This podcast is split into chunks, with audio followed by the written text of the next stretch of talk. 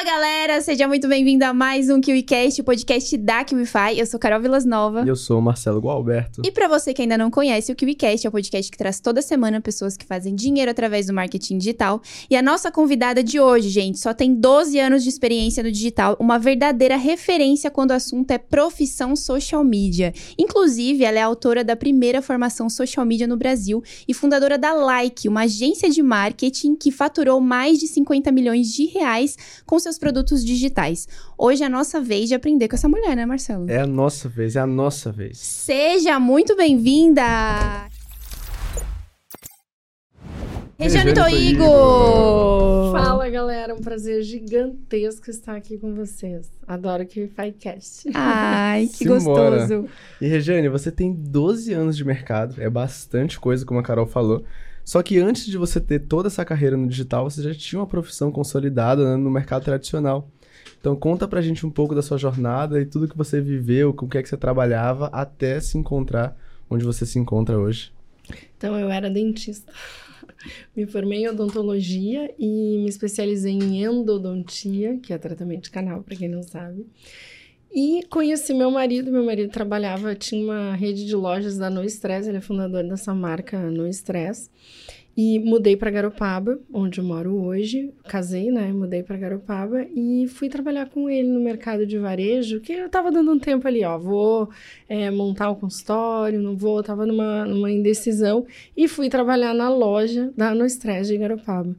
E aí eu descobri que eu adoro vender.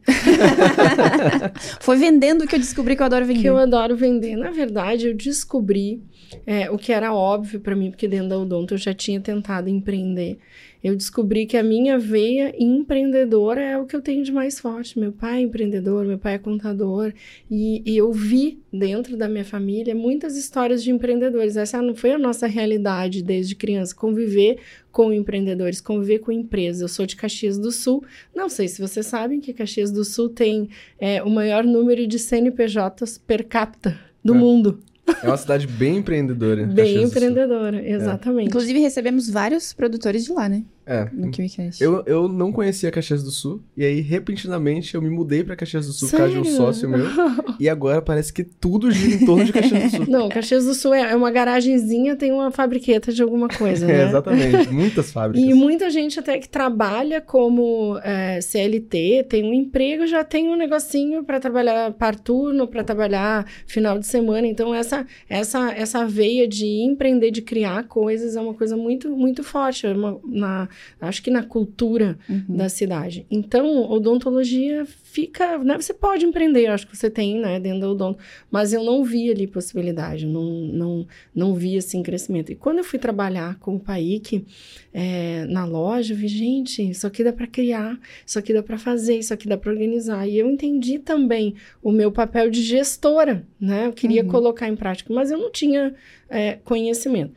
Pois bem, Pai que precisou sair da, das lojas, eu fiquei com a No Stress, eh, multipliquei a No Stress, fiquei com, criei outras lojas da No Stress e criei uma marca de roupa infantil também. Fui, tive loja no shopping Iguatemi de Caxias, que na época era Iguatemi. Mudou agora, Bourbon recente. de Porto Alegre, isso. Eu fiquei 10 anos no mercado de varejo. Uau. 10 anos? uhum. Pra quem não Mas... sabia se gostava é. ou não de venda, é. repentinamente... Então você nem chegou a atuar muito como dentista? Ficou... Atuei 5 anos. 5 anos? 5 anos. Bebê, eu fiquei 50 anos agora. Não, é que não para. Gente, jovem. Então, é... jovem. Me sinto com 30, vou confessar. Mas fiz 50, então tem aí uma carreira dentro do, do empreendedorismo, uma, uma trajetória, né? Legal. E aí, quando eu tava lá com as minhas lojas, é, eu tinha um desejo antes, quando eu tava na Odonto, que era escalar. Queria muito escalar. Nossa, eu quero escalar. E eu olhei, assim, para aquilo que eu fazia, eu não escalo as minhas mãos. Eu não tenho como botar uhum. pessoas para trabalhar para mim, ou pelo menos eu não vi como, né, dentro dessa, dessa profissão. E aí, quando eu tive lojas, eu costumo brincar, eu consegui escalar dívidas. Finalmente escalei. Só escalei o negócio errado. Só que Apesar que dívida é necessário, né? É. é, às vezes, às vezes uma falência é necessária também, também. pra te entender. Só que quando tu tá lá, né, nesse, nesse, nesse lugar, é muito difícil. E eu costumo dizer também que ficar desempregado é relativamente fácil perto de ficar desempresário. Porque quando tu fale, né? Quando tu tem que te desfazer de uma empresa porque ela não tá indo bem, só se tu vender e botar uma bolada no bolso, aí é outra situação. Mas quando tu precisa fechar uma empresa e tu sai desempresário, tu sai com um, monte de problema. Problema trabalhista, problema de dívida, problema, enfim. De identidade. De identidade. Não, tu sai assim, eu saí me sentindo assim, ó, embaixo da sola do sapato, entendeu? Só que eu saí com uma perspectiva que eu encontrei dentro do, do, do que eu estava fazendo. Eu vi o e-commerce crescer. Eu tinha loja em shopping, eu vi o comportamento das pessoas se modificarem, as pessoas passarem a comprar online. Eu tinha uma loja de artigos esportivos infantil, então eu vi a pessoa ir lá, provar um tênisinho no filho e dizer: Eu só vim aqui ver a numeração que eu vou comprar no Netshoes. Hum, Netshoes. Isso era em que ano? Ai, isso era 2008, 2009. Olha aí. Meu Deus. Aí, em 2009, eu decidi fazer um MBA, porque eu precisava aprender como montar um e-commerce. Né? Então, eu disse, não, gente, eu vou começar a vender na internet e eu vou tirar a minha empresa dessa situação. E quando eu fui lá para o MBA, que é um MBA em administração de marketing, eu entendi que o e-commerce poderia ajudar um pouco o meu negócio, mas o meu modelo de negócio estava equivocado. Cheguei a ter franquias de um modelo de negócio equivocado, né? Então, eu fiz franquia da minha loja, só que eu não estava ganhando dinheiro com a minha loja ainda. Então, óbvio que o franqueado chegou uma hora que o franqueado, né, entendeu isso, eu tive que recomprar, enfim. Foi, foi, foi tudo assim, uh, fazendo de uma forma sem saber fazer, mas na cara e na coragem. Então, quando eu me dei conta, meu modelo de negócio não tem jeito, eu já tinha aprendido muitas coisas sobre digital, eu já tinha ido a fundo e estudado as possibilidades do digital. Eu não estava fazendo ainda, mas eu já tinha estudado, eu já tinha entendido o que, que era tráfego, eu já tinha entendido o que, que era remarketing. Não, quando eu entendi o que era remarketing, gente, isso aqui, Achei. isso aqui é o futuro, se fazer isso aqui.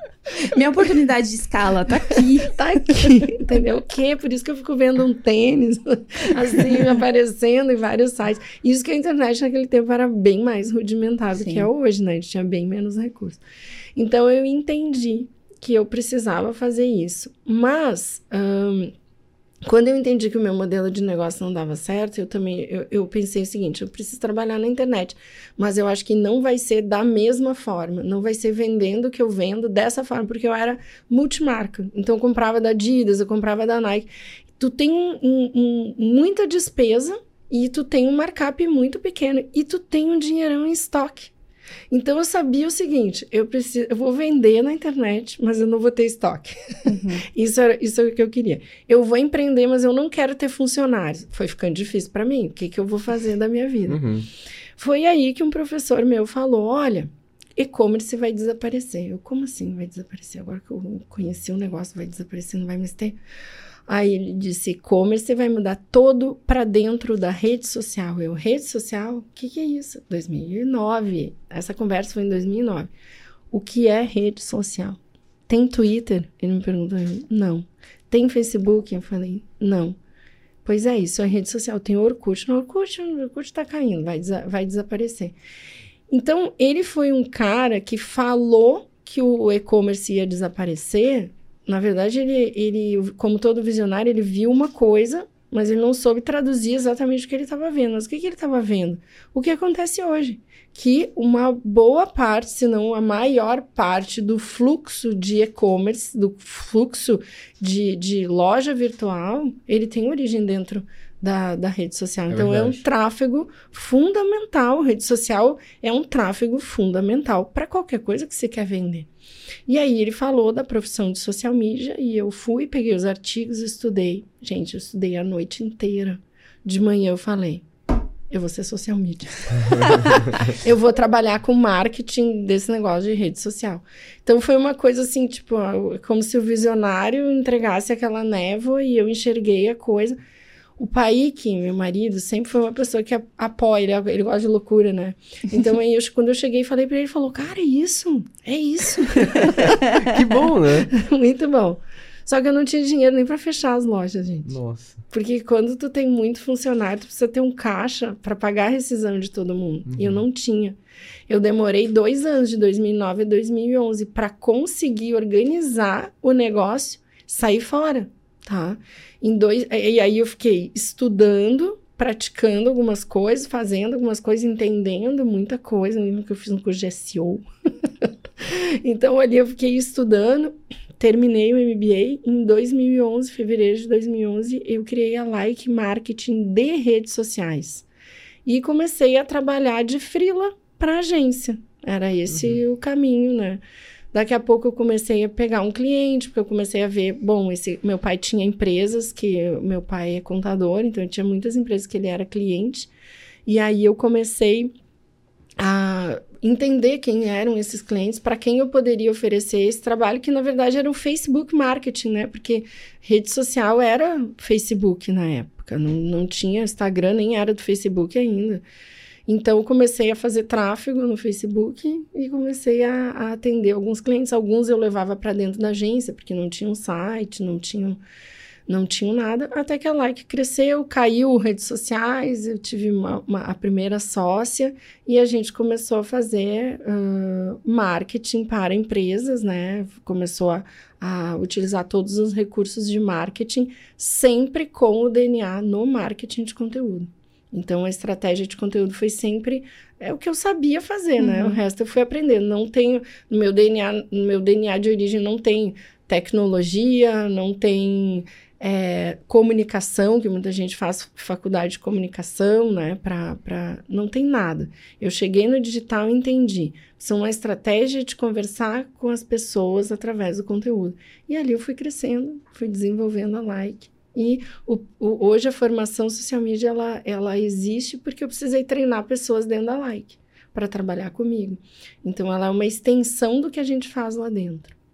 E a Like hoje, na época que você começou ela, atendia profissionais do ramo de, da medicina mesmo ou era tudo, tudo, tudo. A gente atendia desde lojinha, restaurante, aí a gente começou a, a, a projetos maiores, a gente atendeu empresa náutica, a gente atendeu e-commerce é, nacional, a gente atendeu empresas que estavam uh, uh, montando e-commerce de utensílios para casa, a gente atendeu um motel, a gente pois atendeu é.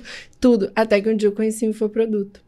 Então, a gente vendia baixela, a gente vendia livro, a gente vendia, enfim, atendia qualquer tipo de profissional comecei a atender uh, profissionais da área da saúde, sim, com muita afinidade com esse conteúdo. Legal. Então, quando os médicos começaram a falar, que foi um pouquinho mais tarde, né, que popularizou, assim, médicos falando nas redes sociais ou trazendo, personalizando uh, o próprio conhecimento, ali eu entrei, fui procurada por, por uh, ex-professores, fui procurada por ex-colegas, né, fui procurada por uma rede ali que a gente tem de, de contato e comecei a entender que eu tinha fit com essas pessoas.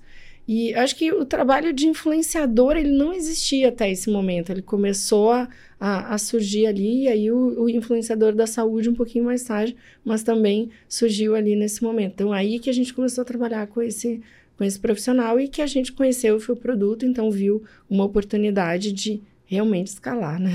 E legal. o legal é, é, que você disse aí que você, você foi para a galera do, da medicina porque você tinha fit com, com, esse, uhum. com esse ramo. E às vezes o social media que busca atender muitos clientes de vários nichos diferentes sente um pouco de dificuldade para entregar um trabalho excelente para todos, né? Isso é, é real mesmo, precisa ter esse fit com o cliente ou existe a possibilidade de um social media entregar um bom trabalho, mesmo trabalhando com vários clientes de nichos diferentes? Porque eu sempre tive dificuldade de fazer, assim, criar conteúdo para diversos nichos. Para mim era sempre mais fácil criar conteúdo para nicho que eu já conhecia, que eu gostava de estudar, porque você precisa saber tudo sobre a empresa, sobre o produto. É, eu acho que ter a habilidade hoje de fazer tudo dentro do social já é muita coisa. Né? E você não estar nichado é muito mais coisa ainda. Mas eu digo para os meus alunos: você pode começar genérico.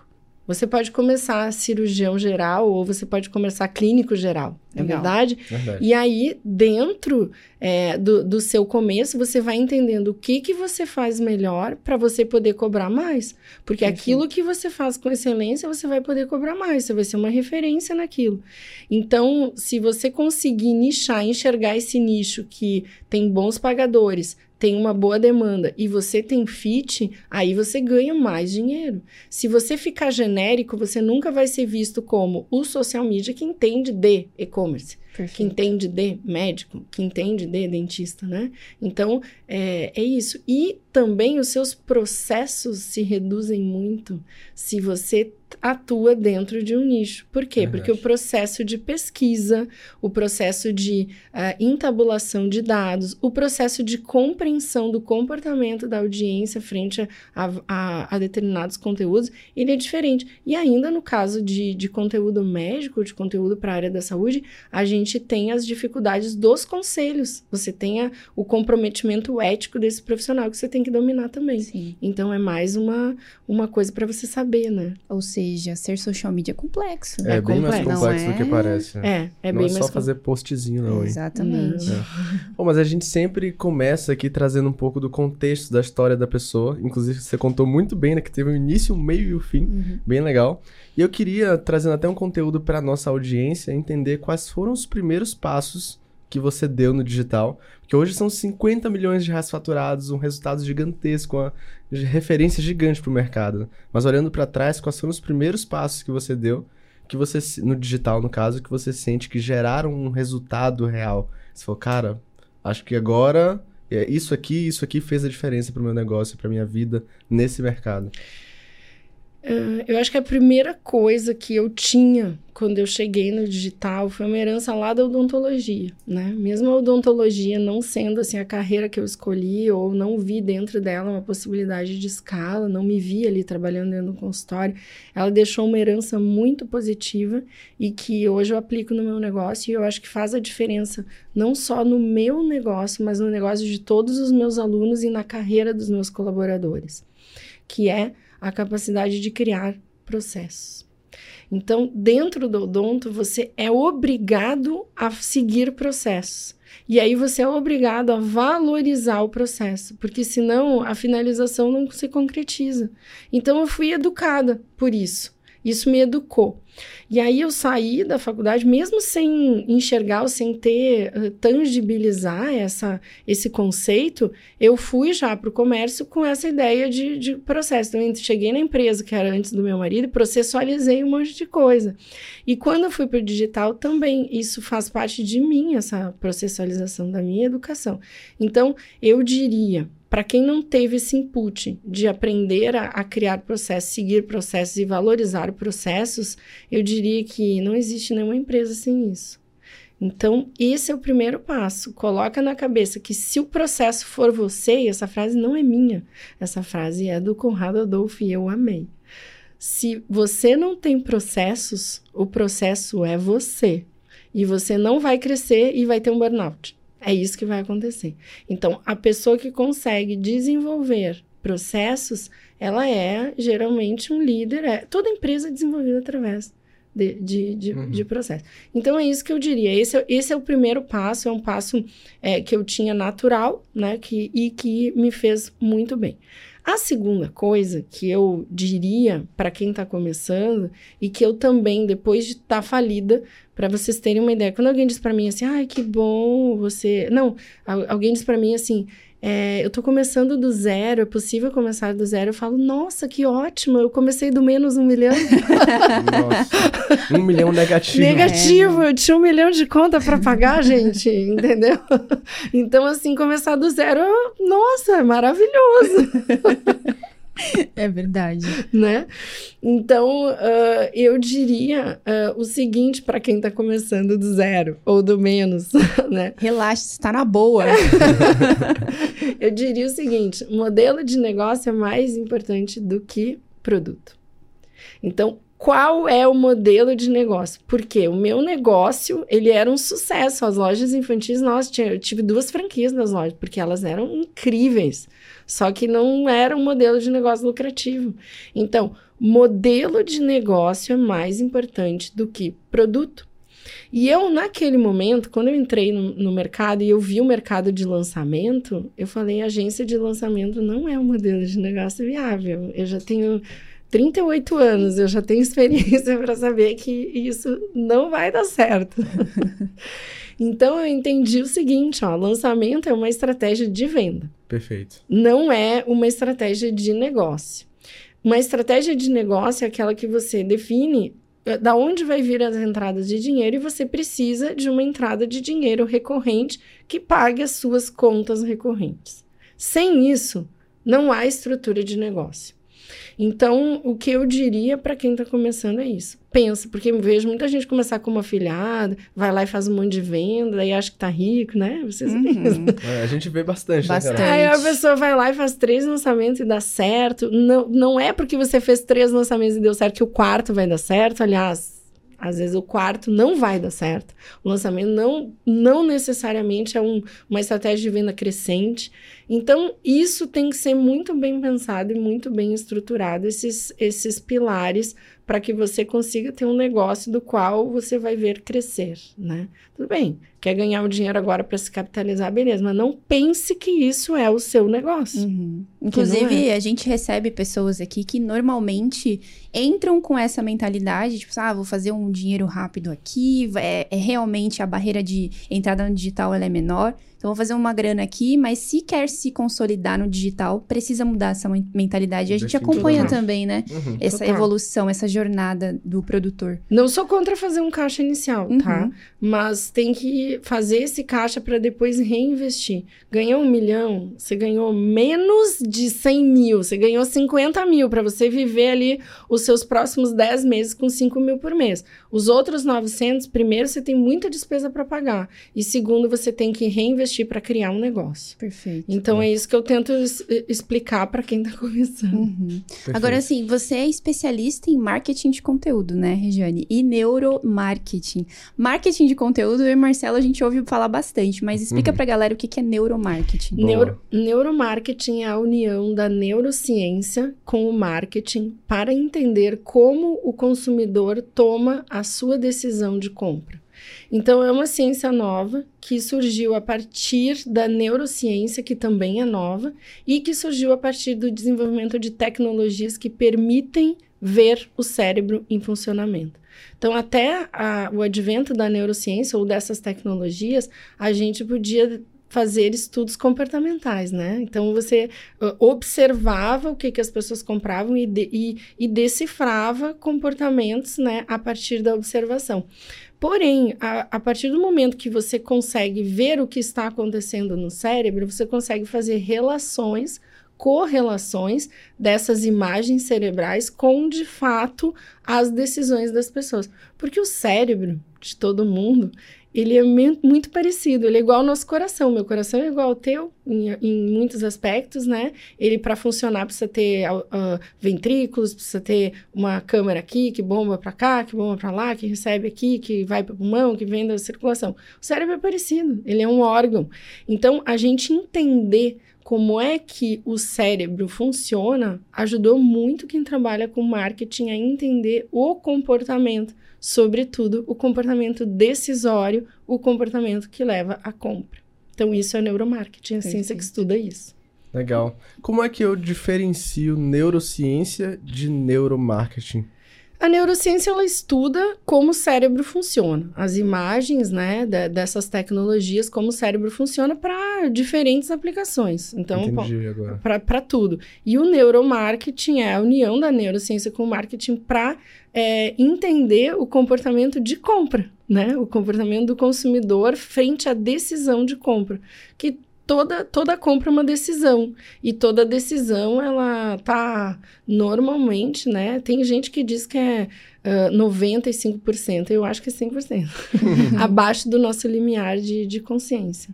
Nós escolhemos, nós tomamos decisões, nós decidimos sem saber quais são real as motivações emocionais que nos fazem uh, levar, nos fazem decidir por aquilo. Seja de compra, seja de decisões na vida, né? Uhum. Então, assim, a neurociência, no caso, como é que ela auxiliaria no digital? Então, é como se eu pegasse, a grosso modo, eu vou colocar, sei lá, uns eletrodos na cabeça da pessoa. Exatamente. Para pegar aquelas imagens. Uhum. E a partir de, sei lá, vamos dizer que eu vou mostrar vídeos, entregar estímulos, eu vou Uhum. ver como é que o cérebro reage Uhum. para eu entender aquilo e a partir daquilo ali desenvolver um padrão de, sei lá, de publicidade, de produto. Sim. É isso. Exatamente. É exatamente isso. Legal. Tem algumas outras ferramentas, como o eye tracking também, que hoje já está sendo muito usado para você entender numa página onde é que as pessoas é, olham mais, qual é o mapa de calor da página, onde é que ela sai. Isso também, isso é mais, é, observa mais o comportamento. Então, tem autores dentro da, do neuromarketing que entendem que essas ferramentas, elas não são necessariamente de neuromarketing, elas são mais de psicologia do comportamento do consumidor. Uhum. Tem autores dentro do neuromarketing que entendem que, para dizer essa é uma teoria de neuromarketing, é, ou essa é uma afirmação do neuromarketing, precisa observar o cérebro em funcionamento. Então, tem muitos estudos, sim. Tem um autor chamado Martin Lindstrom, que ele construiu uma. é, uma um equipamento de ressonância magnética com uma tela dentro. Então, ele observa, assim, é, o que acontece, as imagens do cérebro enquanto as pessoas assistem um comercial, enquanto as pessoas assistem filmes aleatórios, enquanto as pessoas é, assistem, mo uh, é mostrado para ela, elas imagens aleatórias, e aí ele entende o que, que acontece no cérebro dessas pessoas, faz correlação entre os vários voluntários que participaram da pesquisa para entender. Por exemplo, tem uma, uma, uma pesquisa que eu gosto muito que diz o seguinte: queriam descobrir, ele queria descobrir se é, o, o celular, por que, que a gente sente a falta do celular? Se é vício ou se é amor. Oh, isso é forte, hein? Caramba! Bem legal, né? Se, se é vício em celular. E aí, o que que, o que, que, ele, o que, que ele observou? Olha que legal. Quando ele... Um, coloca imagens das pessoas na, nessa máquina, vê como o cérebro funciona, ativa uma região do cérebro quando a pessoa vê fotos do filho, quando a pessoa ouve a foto do filho relacionadas com amor, tá? Quando a pessoa ouve o celular tocar, também. Olha isso. Então, o celular, o afastamento do celular tá, tá ligado com é, afeição e não com vício, né? É, uma, é uma, uma, uma experiência que ele fez. Não está ligado aos mecanismos do vício. Muito embora tenha outros estudos que mostram que uh, o uso das redes sociais, que estão dentro do celular, sim, estão uh, associados com me mecanismos dopaminérgicos de aceitação, de uh, uh, inserção no grupo social, de e que as notificações a, a, estão associadas no nosso cérebro com essa aceitação no grupo, né? Então, ativa sensação de prazer, como se você tivesse ganhado é, aplausos, né? Sim. Dos seus pares. É, e aí você, às vezes as pessoas, às vezes não, as pessoas postam, inclusive, os- as fotos nas redes sociais, justamente esperando Sim. essa, esse- essa resposta de quem o segue, né? E aí, Exatamente. sem perceber, tá- tu tá lá ansiosíssimo pra ver quantos likes tu teve na foto. Sim, porque É isso é tipo- aceitação. Sim. Esse é o, é o mecanismo de aceitação social. Esse é um instinto muito primitivo, né? Uhum. Somos seres sociais, então esse é um comportamento biológico primitivo. Somos seres sociais, buscamos é, aceitação no grupo. Quando a gente tem essa aceitação, a gente tem é, liberação de neurotransmissores que nos dão conforto. Porque vamos sobreviver melhor graças a Uhum. essa aceitação. Então, esse é um mecanismo associado ao vício. E sabendo disso, é possível é, traçar uma estratégia é, de criação de conteúdo para poder vender seu produto ou serviço na- na- nas redes sociais, porque você sabe do comportamento daquela pessoa. Então você usa isso a seu favor. Total. Você sabe o comportamento do cérebro, Uhum. né? Claro que ah, o comportamento do cérebro está associado também à memória, por isso que é importante conhecer a persona, porque aí você entende é, provavelmente quais são as memórias pregressas que ela tem para gerar essas memórias e produzir né, neurotransmissores. por exemplo, gosto de falar disso também, o conteúdo oxitocinizado. A oxitocina ou ocitocina são sinônimos, é um neurotransmissor que ele é secretado, por exemplo, no cérebro da mãe quando a mãe tem o bebê. Por quê? Porque ela precisa cuidar daquele bebê, ela precisa uh, dar de comida para aquele bebê, ela precisa amamentar, precisa cuidar do bebê. Uhum. Então, a oxitocina está ligado aos mecanismos de confiança. Sabe quando a gente vê um cachorrinho na rede social? Uhum. Ah, isso é oxitocina, que nós, seres humanos, temos uh, em, em, excesso até, nós temos em, em, em grande escala. É, algumas raças, até algumas espécies de animais deixaram de existir justamente pela, pela pouca quantidade de oxitocina. Então, a oxitocina, ela estabelece vínculos de confiança, inclusive vínculos de confiança importantes para acontecer a venda.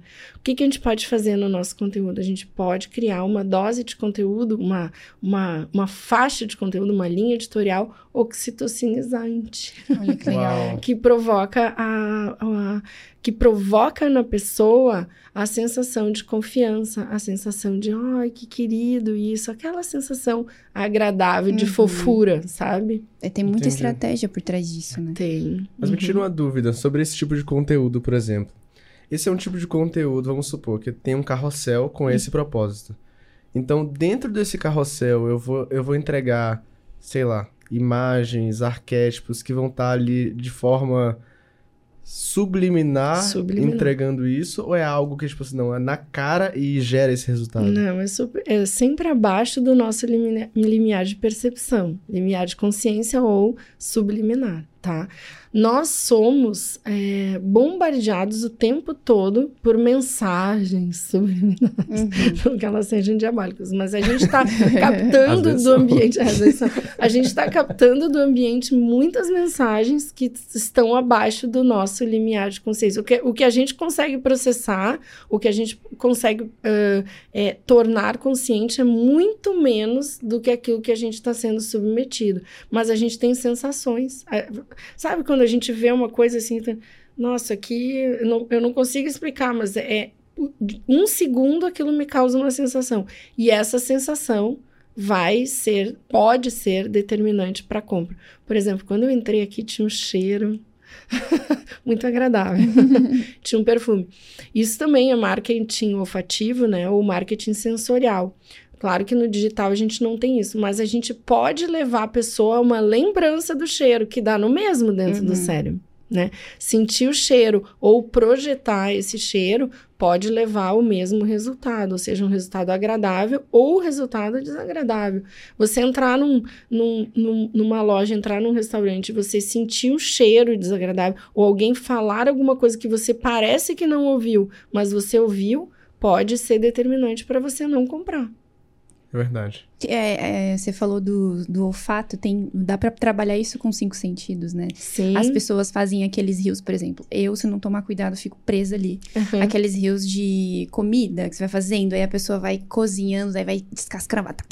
Também adoro. Aí fica só o barulho do, das coisas. Eu é muito meu bom. Deus. E agora já tem até os barulhos, né? Pra você botar no vídeo Sim, que não faz exatamente. aquele barulho per perfeito. Então você adi adiciona Exato. aquele barulho do crack, né? Uhum. Até a pessoa mordendo, assim, é tipo, tem um nojinho ali, mas o barulho daquilo te é. prende de uma forma que nem você sabe. Gente, o TikTok ele é extremamente neurocompatível. E, eu, e na minha visão, foi uma coisa muito estudada. Então, eles chegaram nesse formato de conteúdo através de muito estudo. Tanto, tanto é que o TikTok não é uma rede social nova, ela é nova para nós, mas eles já estão testando há muitos anos. Uhum. Então, o, esse, esse formato de conteúdo rápido, é, com histórias, com humor, que uh, conta alguma coisa e que é extremamente e que é no formato que a gente está mais adaptado. Veja, a gente migrou da TV para o celular.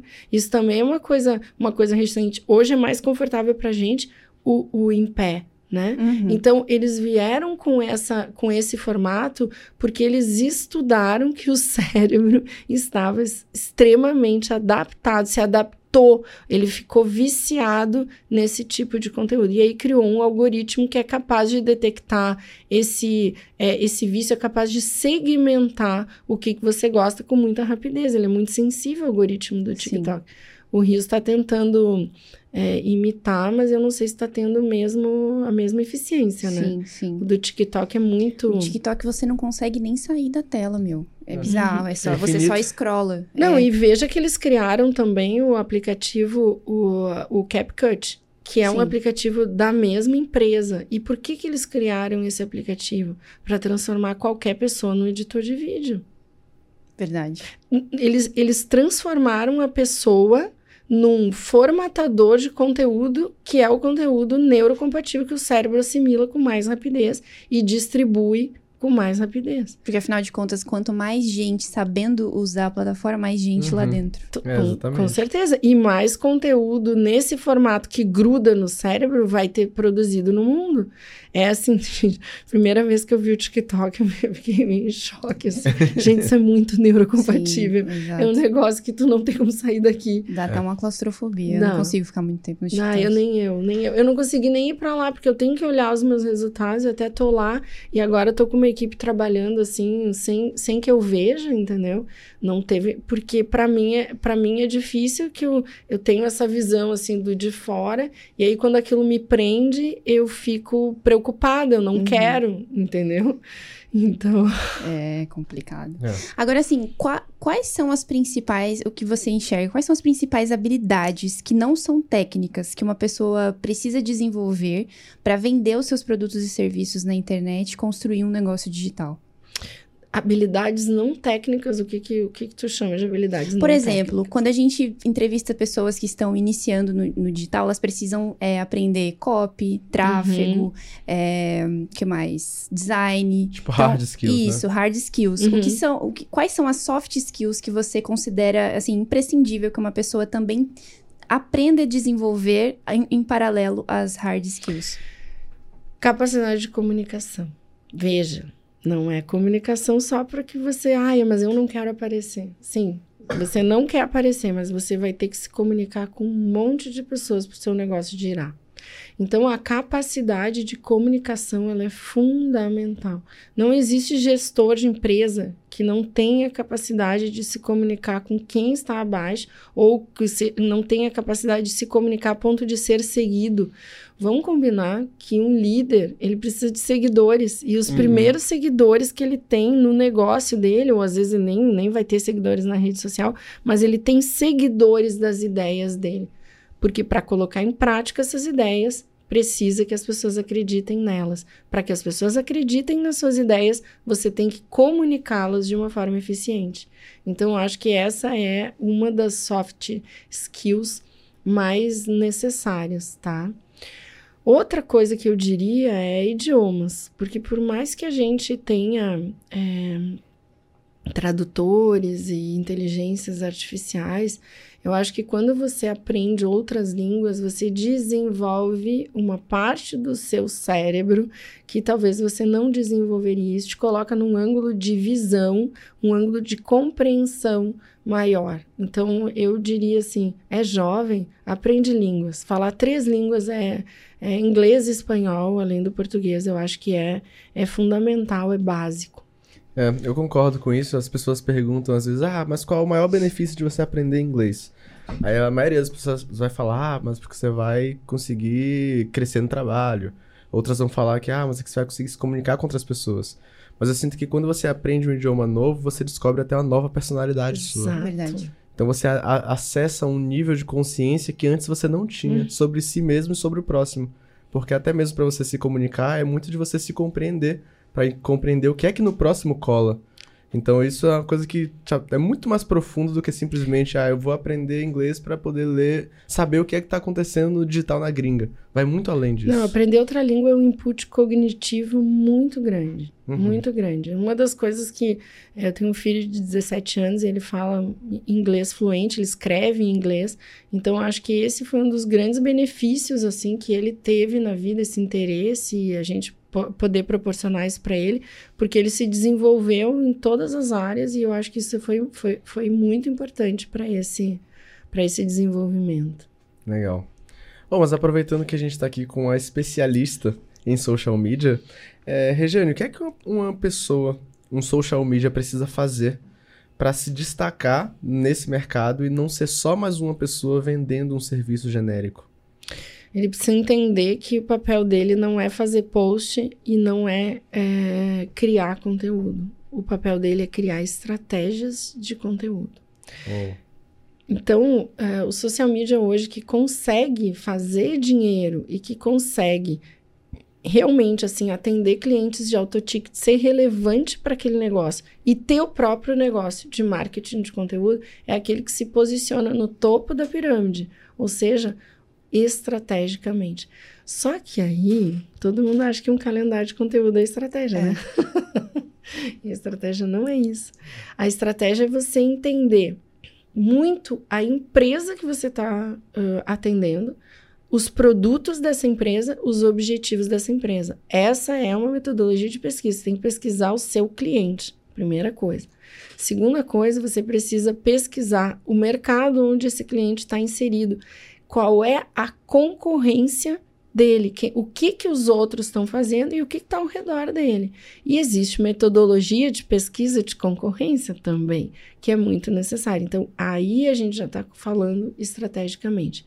E o terceiro, o terceiro passo, né, para o estudo de, da estratégia é estudo, o estudo da persona ou o cliente com maior propensão a comprar aquele produto e o comportamento digital desse cliente, comportamento psicológico e digital desse cliente. Então, sem entender tudo isso, não há como desenhar uma jornada de compra e produzir o conteúdo certo para o momento certo dessa pessoa. E aí você ter o resultado que a empresa espera. Porque uma coisa é você produzir todo o conteúdo do mundo em todas as redes sociais, ver qual dá certo, isso é muito caro. Você pode fazer um estudo você pode entabular esses dados e você pode trabalhar com probabilidade. Ó, a probabilidade do teu produto vender é indo para o YouTube. A probabilidade do teu produto vender é atraindo desta forma esta pessoa que está nessa rede social e que tem esse comportamento. Então, isso é um estrategista de conteúdo. E na minha visão, todo social media deveria ser um estrategista de conteúdo. Mesmo que ele estivesse começando e ele tivesse afinidade com redação, com edição de vídeo, com a parte operacional, com design, ele precisa, antes de tudo, ser um estrategista. Ah, Regina, não quero ser um estrategista, quero trabalhar na operação. Maravilha. Então não acha que o que você está fazendo é estratégico. Trabalha numa equipe, né, que tenha um estrategista trabalhando com você e faça muito bem a sua parte operacional, que dá para ganhar bem também. Mas você só vai ter um cliente pagando bem realmente se ele estiver obtendo lucro aquilo. Se o conteúdo não for estratégico e der lucro, é sorte. Sorte uhum. a gente uhum. não comanda. Nem replica, Show. né? Nem replica. Exatamente. Ah, tanto que a gente conversou aqui antes disso sobre tanto de coisa que as pessoas fazem para estudar o comportamento, tem o um neuromarketing, tanta coisa por trás, não é possível é. que você ainda pense que social media só faz post. É. Não dá tá mais. Tiro no escuro. Inclusive, você tem um quadro lá no seu Instagram que, que diz assim: o que você faria se você fosse social media de se tal serviço social media ou de... produto. é, o que, que você faria, aproveitando que nós estamos com a especialista E esse quadro, aqui, né? eu ainda vou contar para você, esse ah. quadro é eu mesma que vou lá e pesquiso e, e, e cada um que eu vou fazer, eu vou pesquisar. Perfeito. Você conseguiria dizer pra gente o que você faria se fosse so social media do KiwiCast? Teria que estudar. Aí, Hoje eu não. Se a, a gente tentou, Marcelo. É, vai que a gente ganhava aquela consultoria gratuita. Posso, olha, mas eu posso vender uma estratégia para que o cash com um calendário de conteúdo para seis meses. Aí, Ela gosta de vender. não, mas a gente, quem arrisca não é, petisca. É, quem não arrisca não petisca, Exato, né, cara? vai que. Mas olha, outro tópico que você já tocou em seu Instagram é sobre mapas de conteúdo. Uhum. Você poderia explicar o que são os mapas de conteúdo, para que é que serve isso? Bom, o mapa de conteúdo ele surgiu lá dentro da Like e hoje ele é uma ferramenta, mapadeconteúdo.com. e, ele, e ele é uma ferramenta onde justamente a gente coloca todos esses dados que a gente pesquisa para o cliente para desenvolver uma estratégia de conteúdo e apresenta para o cliente em forma de um site profissional. Então, ele surgiu dentro da Like. No, no, no início, ele, ele era uh, planilhas de Excel, onde a gente ia entabulando todas as coisas, mas todo cliente que chegava, a gente vendia a estratégia, porque a estratégia é vendável. Uhum. Eu não acho que nenhum social media tem que fazer é, o estudo de mercado, o planejamento estratégico do conteúdo do cliente de graça. Ele tem que vender. Isso é um serviço. Aliás, é o serviço mais é, importante de todos, na minha visão. Então, a gente criou, a gente desenvolveu em parceria com o pessoal do Reportei essa ferramenta chamada Mapa de Conteúdo. Hoje, o aluno da formação social media ele trabalha dentro do mapa. Então, o mapa ele é um roteiro de pesquisa para você fazer, pesquisar e fazer a criar a sua estratégia e apresentar para o cliente. Porque assim, é, eu, eu trabalhei dentro de agências parceiras as pessoas, a agência diz assim, não, a gente não pode passar a estratégia para o cliente, senão o cliente sai daqui e faz sozinho. Como assim, gente? como? Como? Como? eu vou construir uma casa para o cliente, mas não vou mostrar para ele a planta da casa. Senão ele vai sair e vai fazer com outro arquiteto. É isso, é com outra construtora. Estranho. Não, não, estranho, entende? Ele, eu, ainda mais o conteúdo que o cliente faz parte desse conteúdo. Então, não, não há essa possibilidade. Você precisa apresentar essa estratégia que ela vai participar do seu posicionamento.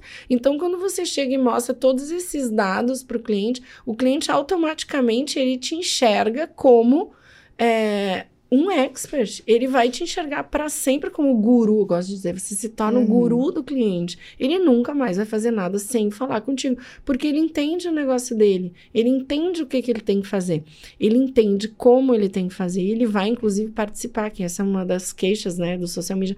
Ai, meu cliente não participa do projeto. Ele não entendeu. Ele não, ele não tá por dentro. A habilidade de se comunicar aí. Exatamente, exatamente. Então, o mapa de conteúdo é isso. É uh, o desenho da estratégia, que extrapolou até o, a estratégia de conteúdo, mas é o desenho da estratégia digital de um projeto de uma forma apresentável para o cliente. A gente chega a ficar oito horas apresentando a estratégia para o cliente lá na Like. Por quê? Ela é o, o, o, o, que vai projetar o negócio dele. Então, se o cliente vai, a gente vai, vai falando e mostra tudo que a gente pesquisou. A gente fica 60 dias desenhando tudo isso. E é isso que a gente ensina na formação, tá? A gente ensina é, os nossos alunos a se tornar esse profissional. A escolha é dele se ele vai né, usar o método, vai, vai vender, por quanto ele vai vender. Mas a gente ensina, a gente mostra que é possível, a gente tem uh, dentro do curso gravações de, de venda e de apresentação. E a gente cobra 30 mil reais por uma estratégia. Eu tenho aluno cobrando 5, 10, 15, 20. Então, é isso, isso é relevante para o cliente. Uhum. Agora, bom. assim, como professora do digital, o que, que você observa que as pessoas que estão começando no digital, os erros, os principais erros que elas cometem quando estão começando, principalmente como social media? O principal erro do social media, primeiro, é, é focar na entrega uh, do post. Então, ele entende que o produto dele é o post. E o produto dele deve ser a estratégia para ele uh, estar bem posicionado e construir o trabalho dele em cima disso. E o segundo, uh, o segundo ponto, que é muito importante, o social media acha que o cliente é o patrão. Ah, tem essa mentalidade. Tem essa mentalidade. Ou seja, eu larguei o CLT porque eu quero empreender, mas aí eu me comporto como funcionário. um funcionário, né? Então eu tenho que ouvir tudo do cliente, eu tenho que. E ainda é um funcionário que às vezes não tem nem. Uh, não tem limite, né? Porque pode atender qualquer hora, enfim. Então, esse, esse é, um, é um dos maiores erros. Não formatar o serviço, não dar clareza para o cliente como vai ser uh, prestado aquele serviço e uh, não se posicionar para o cliente entender que somos parceiros de negócio. Que se o negócio dele crescer, o meu cresce também, por isso que a gente vai trabalhar juntos. Muito bom, muito Não ter uma visão, no final das contas, não ter uma visão profissional, né? Exatamente, exatamente. Perfeito. Medo, né? Tem muito uhum. medo. Olha para o cliente como, não, não precisa ter medo, o cliente precisa do seu trabalho. Uhum. Legal. Aproveitando também que a gente tocou no tópico de tecnologia, é, como você acredita, Regiane, que as inteligência, inteligências artificiais podem auxiliar os social medias hoje em dia? Muito, muito. Só que eu acho que vai ficar mais difícil ainda para o fazedor de post. Tá? É. Porque daqui a pouco a inteligência artificial vai ser o fazedor de post. Sim, exatamente. Vai ficar em level operacional. É, exatamente. Então, eu entendo que é, essa pirâmide, onde a gente tem uh, o nível operacional, o nível tático e o nível estratégico, o estratégico vai ficar mais valorizado ainda, o tático mais valorizado ainda. E o operacional, ele vai ser substituído, né? Esses dias o Vicenzo programou uma coisa por, através de uma inteligência, pro, procurou lá como é que fazia uma programação e não é programador. Então, é, só que ele não sabe se aquilo tá certo. Não sabe se aquilo tá, tá, tá errado. Então, o que que acontece? Você vai buscar informações, a, a inteligência artificial vai te ajudar a você ser mais ágil, mas a decisão de se aquilo encaixa ou não, ela vai ser humana por enquanto. Talvez você tenha pistas, né? Mas você vai ter que tomar uma, uma decisão. E por que, que a decisão será sempre humana? Vocês sabem disso? Cara, eu... quer, quer dar um chute? Ó, oh, eu acredito que seja pela. Apesar dos algoritmos serem parecidos, a capacidade humana de empatia, sentir e se colocar no lugar do outro, entender como o humano funciona ainda não é replicável para as máquinas. É que a máquina é não tem emoção e não existe decisão sem o processo emotivo. É, é a emoção que decide tudo. Então, esse sempre vai ser um papel humano. Até para você criar um prompt lá no chat GPT, para que ele entenda Sim. como a outra pessoa pensa, você tem que colocar o comando. Exatamente. Senão ele não faz sozinho. Exatamente. Ainda, né? E você comunica para ele uma emoção, né? A Sim. gente, olha, eu quero falar dessa forma, eu quero o meu expert, ele fala dessa forma, ele é engraçado, ele é, então ele e ele reproduz isso, mas você que toma essa decisão. Bom. É forte isso, né? É. Estamos vivendo em tempos revolucionários. Agora sim, Regiane, você tem mais de 17 mil alunos, muita gente te acompanha, te segue. Eu queria saber, assim, é, como é que você se sente ao saber o impacto que, que o seu trabalho, os seus conteúdos, as suas aulas têm na vida de tantas pessoas e transforma também é, pessoas comuns em profissionais social media e, e além de muito mais isso, né? Às vezes as pessoas iniciam sabendo nada e saem de lá prof verdadeiros profissionais e não fazedores de posts. Então, como é que você se sente sabendo desse impacto que tem na vida das outras pessoas? Isso sem demagogia, porque uma vez quando eu ouvia algumas pessoas falando sobre isso, eu achava, ai meu Deus, é meio demagogia, porque eu comecei por dinheiro queria ganhar dinheiro e eu comecei a trabalhar a minha autoridade porque eu vendia curso dos outros. Se esses outros não quisessem mais vender comigo, eu ia, uhum. né? Eu ia. Teve um momento assim, nossa, eu tinha dois experts e, e aquilo representava é, 80% do faturamento, sabe? Então dá um, né? Uhum. É, é, deixar o teu negócio, né? Não é, não, nunca foi meu sócio, meu, meu papel. Assim, eu não, não me torno sócia dos experts, eu sou coprodutora. E aí eu comecei a desenvolver minha autoridade por dinheiro. Mas hoje não é mais por dinheiro. Hoje, é, quando eu recebo uma mensagem das pessoas me dizendo assim, eu não tinha condições e hoje eu tô ganhando 10 mil, hoje eu tô ganhando 12 mil, hoje eu fiz isso. Teve uma moça que se eu conseguir mudar para Portugal, meu filho agora hoje foi para França, tô vendendo estratégia em euro. Então, assim, é mensagens diárias de pessoas falando que aquele processo que eu comecei lá dentro da Like há 10 anos atrás é o que está fazendo ela mudar de vida hoje. Isso não tem preço. Eu acho que eu continuaria de graça, porque é, é muito forte. É, é, um, é uma sensação assim de é, ver a pessoa mudando de vida. Para mim, dinheiro é muito importante. Dinheiro é liberdade. Se uma pessoa não tem dinheiro, se ela não tem o mínimo para se manter, ela não tem escolha. Ela tem que morar onde ela tá, ela tem que comer o que tem ali, ela tem que comer o que ela pode pagar. Então, a partir do momento que a, que a pessoa consegue ganhar dinheiro com o que eu criei, isso para mim é, é, é o que me move todos os dias. É o que me move, às vezes, a, a, a equipe falou, ah, nós vamos fazer outro lançamento. Eu, ah, outro lançamento. aí, aí já vem, aí vem uma mensagem, aí vem, aí, aí vamos, vamos fazer. A gente tem que botar mais gente, a gente tem que levar mais gente. Legal, porque Legal. o dinheiro pelo dinheiro, ele não, não se sustenta muito, há muito tempo você fazendo a mesma coisa. Não, É. tem uma hora que você não mede mais o dinheiro. Ou que você diz assim, ah, eu quero descansar, não quero comprar nada. Eu quero, sabe, isso aqui pra mim. Se, não, se você não tiver essa força que vem de uma outra coisa, você nem se move. Claro, o dinheiro é importante. Eu vou dizer pra vocês que tem horas que até o dinheiro que é a pessoa que tá lá dentro da like e que ganha com o meu produto, o dinheiro dela às vezes é mais importante do que o meu, sabe? Então, claro, não vou dizer assim, ah, eu sou muito rica, não. Mas o que eu tenho dá para eu viver até morrer. O que eu tenho dá para manter, é, talvez não tanto, assim, né? Talvez eu tenha que, mas eu não, poderia, se eu tivesse cansada, eu poderia dizer, se eu não visse sentido, eu poderia dizer, vou parar. Sim. É, Legal. Que bom que você encontrou esse propósito maior. E olha só, nós deixamos algumas perguntas aqui, só que a galera também deixou algumas perguntas pra Ai, ti. que legal. Topa responder uma caixinha de perguntas? Claro. Então vou começar pelo arroba Marcele Muniz. Ela perguntou assim: Como social media iniciante, como poderia criar uma boa estratégia para prospectar clientes? Bom, a primeira coisa que o social media tem que entender é o seguinte: existem habilidades técnicas e habilidades comerciais. Você não tem como desenvolver habilidades comerciais se você não tem habilidade técnica. É como assim, eu quero vender piru- pirulito, mas eu não fiz o pirulito, eu não sei fazer pirulito. Então, primeiro, você precisa desenvolver a sua habilidade técnica. Quando você tiver é, eu sei fazer uma estratégia, uma, e eu digo é só uma, tá? Eu sei fazer uma estratégia, eu sei é, produzir o conteúdo conforme a estratégia, aí você vai pensar nas habilidades comerciais. E aí vai ficar muito mais fácil. Por quê? Porque você já entendeu que o teu produto é importante. Você já entendeu para quem você vai vender. Você já entendeu o que que você tem que fazer. Aí é só multiplicar.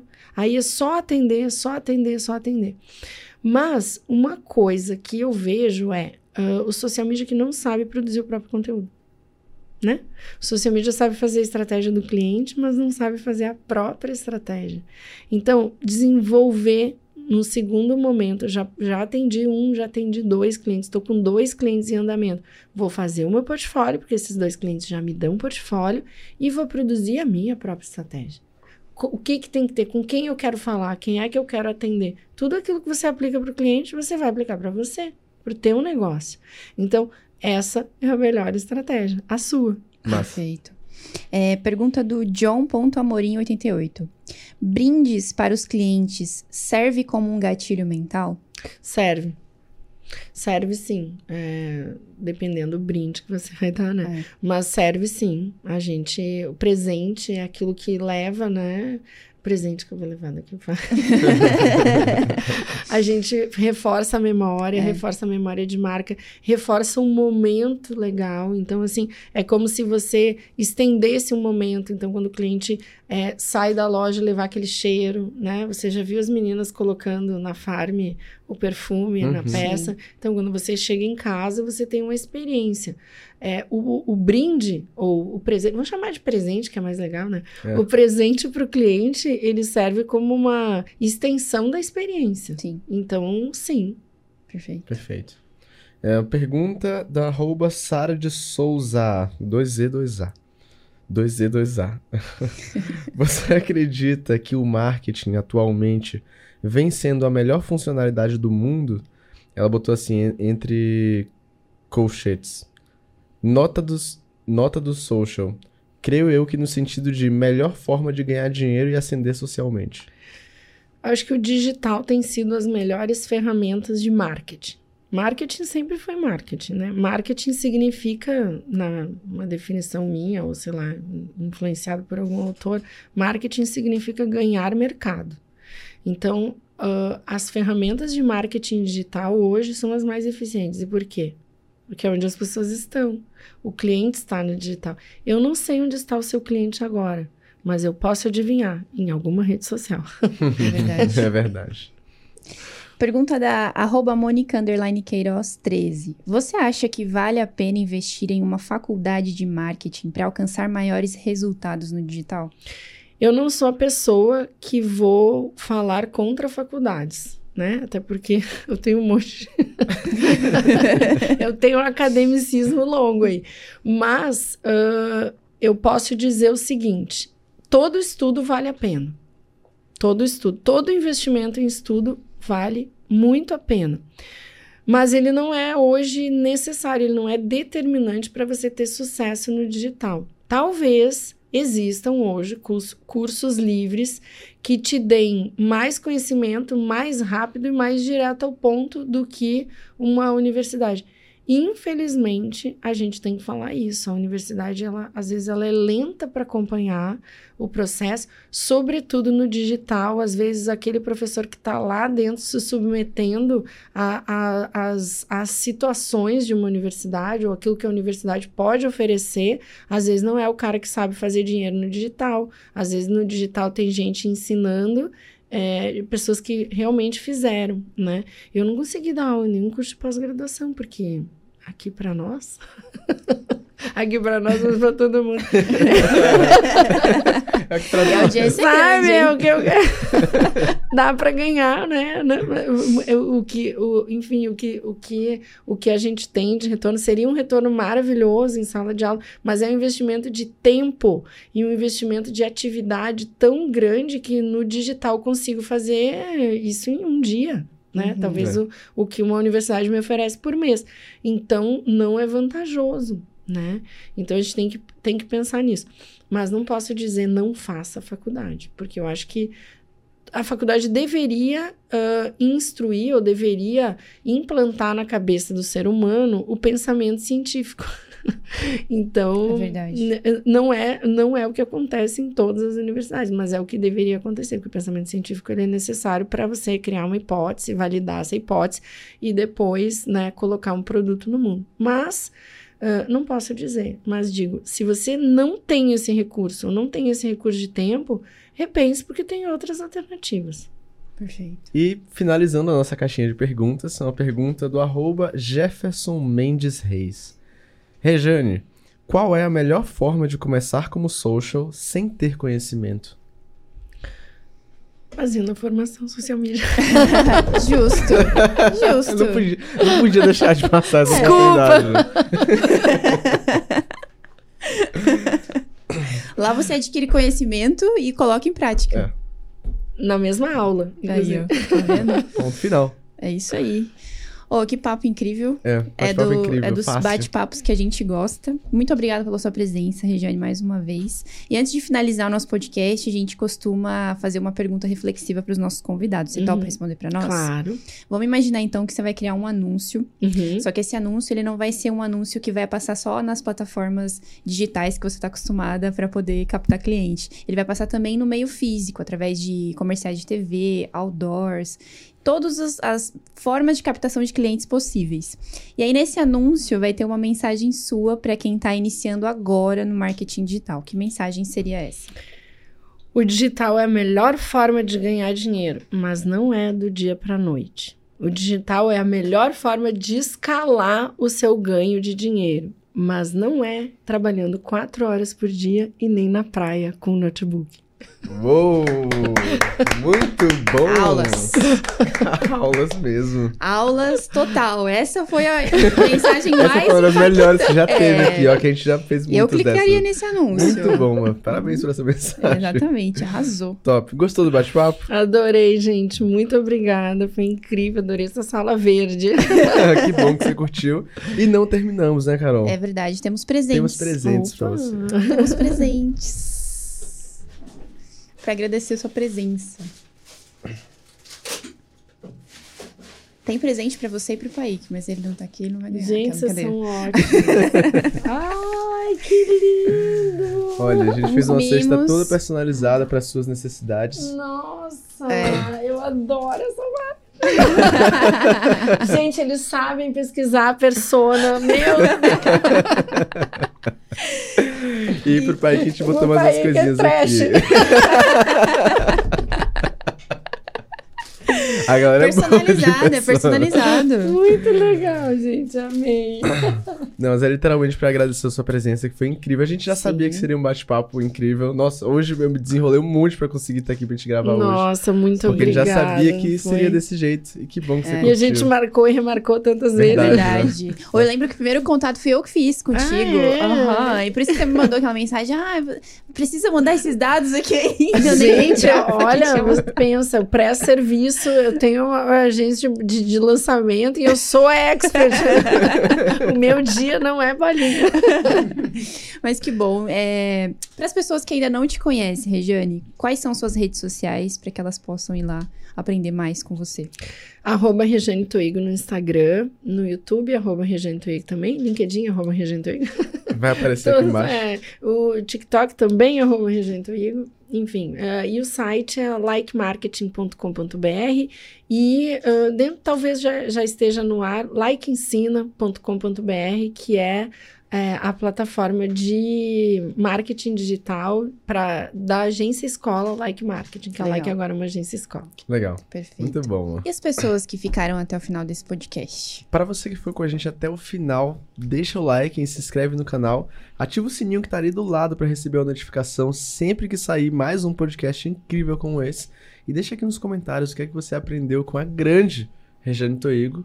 E nós temos um compromisso, né, Carol? No próximo QICast. Eu te vejo lá.